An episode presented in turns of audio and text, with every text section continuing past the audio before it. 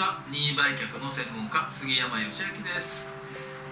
えー今回もですねご質問をいただいてます。ちょっと長文なので、えーかいつまんでご紹介したいと思います。えー、とですね、えー任意売却をしたいですと、えーただし所有者はお亡くなりになったご主人、えー私は妻、えーそして負債の方が多かったので、えー相続放棄をしたと。相続放棄をしました。だからこの奥様に関しては、えー何の関係もないと、まあ、権利がないということなんですね、えーところが、え債権者、から連帯保証人なので代わりに払ってくださいという通知が来たと、えこういった場合はどうすればいいでしょうかというね、えこんなご質問です、えつまりご主人がいらっしゃる奥さんがいらっしゃるご主人亡くなりました、え負債がたくさんあったので奥様は相続放棄をした。つまり相続人の立場から消えたということですね。で消えてやれやれと思っていたら連帯保証人になっていたことをすっかり忘れていて連帯保証人としての請求が来てしまったと。でいやいや慌てて大変だけどどうしたらいいのかというこういうご質問ですね、まあ、連帯保証人の立場で任意売却ができるのかということですね。はい、えー今回はこのご質問に対してお答えをしたいと思います。で結論から言うと連帯保証人の立場では連、えー任意売却をすることはできません。ただどうしても売りたいんだったらまあやることは可能は可能かもしれませんね、えーちょっとそんな話を今回はしていきたいと思います。えー、っとですねまずその前提のなる話なんですけれども、えー相続放棄をすることと連帯保証人から外れることは全く別なんですよね。確かに、えー相続放棄をすれば相続人からあ立ち位置からですね外れることができますのでプラスの財産もあの相続できないけどマイナスの財産もいらないよってことできるわけですよね。えーところがですね連帯保証人っていうのはですね、えーご主人の生死に関係なくもともと奥様が連帯保証人になっていたわけですからご主人がお亡くなりになることによって変わらないわけですね。でちょっとここで一つ気になることがあるんですけれども通常は、えー住宅ローンについてですね、えー生命保険っていうのがついてるんですよね。団体信用生命保険っていうのがついてるわけです。でこの団体信用生命保険が下りるんであれば債務自体が返済されて完済になるとゼロになりますね。ゼロになると連帯保証人としての債務もゼロになるわけですね。ですからちょっとこのご質問文の中では団体信用生命保険のことについては一切、えー書いてないんですけれども、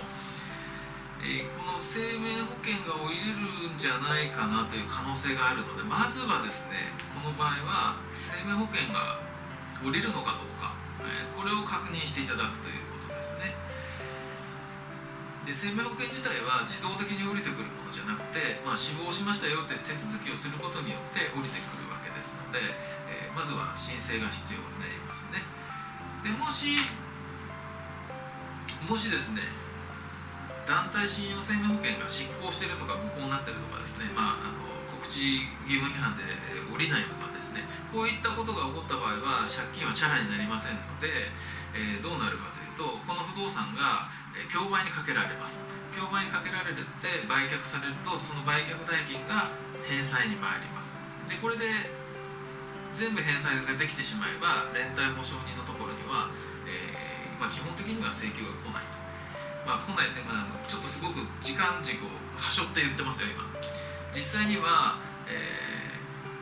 ご主人が亡くなることによって、えーご返済ができなくなる。そうすると連帯保証人のところに請求が来ます。連帯保証人が払えないから、えー競売に出します。競売に出して売れるから返済ができます。ここで、えー全部返済ができてしまえば何のまあ何のっていうかもう問題もないんですけれども。ここで問題が出てくるとすれば競売で手放したけれども全額返済ができなかったってなった時に改めてまた保証人のところに払ってくださいねという通知が来るということになるわけなんですね。大丈夫ですか？ここまで。はい。そうなると、えー、保証人としての立ち位置を責任を全うしなければいけないので返済をする必要があると。いう結論になるわけですね。じゃあ競売になると非常に安く売られてしまう可能性があるのでじゃあ任意売却をしたいんです。これが連帯保証人の立ち位置でできるかという話になると連帯保証人の立ち位置ではできませんという結論になるわけです。でどうしてもやろうと思えばですね、不在者の財産管理人という制度があるんですね、えー、この制度を使うんですけれども今回はお亡くなりになってますので相続財産管理人という人を選任してですねその人に任意売却の申し立てを申し立てというか手続きをしていただくという手続きがあります。方法論としてですね。ただし相続財産管理人と一口に言ってもお金もかかります。裁判所を通さないと手続きできません。具体的にはですねえ、相続財産管理人の申し立てを裁判所にします。裁判所がじゃあこの弁護士が相続財産管理人として職あの委託しますよ。という通知が来ます。でその相続財産管理人が任意売却をするか競売でもう手続きを終わらせるかジャッジすると。いうことなんですね。で相続財産管理人はあなたの味方ではありません、え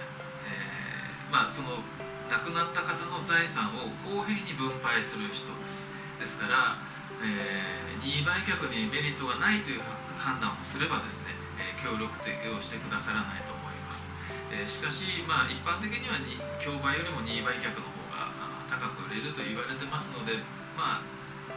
協力してくださる可能性は、ある程度期待できるんじゃなかろうかと思いますまた連帯保証人がついていて、え、これが競売になって安く売られてしまうと連帯保証人のところに非常にですね、えー、重い荷物が乗っかってくるということを、まあ、実情を訴えて、え、お伝えすればですね、まあ、ご協力していただける可能性は若干上がるんじゃないかなというふうに思います。えー、ただ先ほど申し上げた通りですね相続財産管理人を手続きするにしてもですねお金がかかります。したがって競売でほこっと、えー、何もしないで競売で売られた金額の想定すること。そして不在者の、えー、ごめんなさい相続財産管理人を立てて任意売却した時の、え、結果的な、え、収支ですね、まあ、お金の計算、え、これを両方ともシミュレーションしてですね、えまあ、これは専門家じゃないとちょっとできないかもしれませんけれども我々はそういうことがお仕事なんです。ねやりますけれども、えー、そこでシミュレーションしてやる価値があれば、えー、その相続財産管理人の手続きを踏んでですね任意売却をするという方法があります。これはもうどうしてもやりたいといった場合ですね、えー、はい。ということでですね今回は、えー、連帯保証人の立場で任意売却ができるかというご質問について、えー、任意売却の専門家の杉山がお答えいたしましたはい、ではまた次回動画でお会いしましょう。ご視聴ありがとうございました。任意売却の無料相談をご希望の方は、フリーダイヤル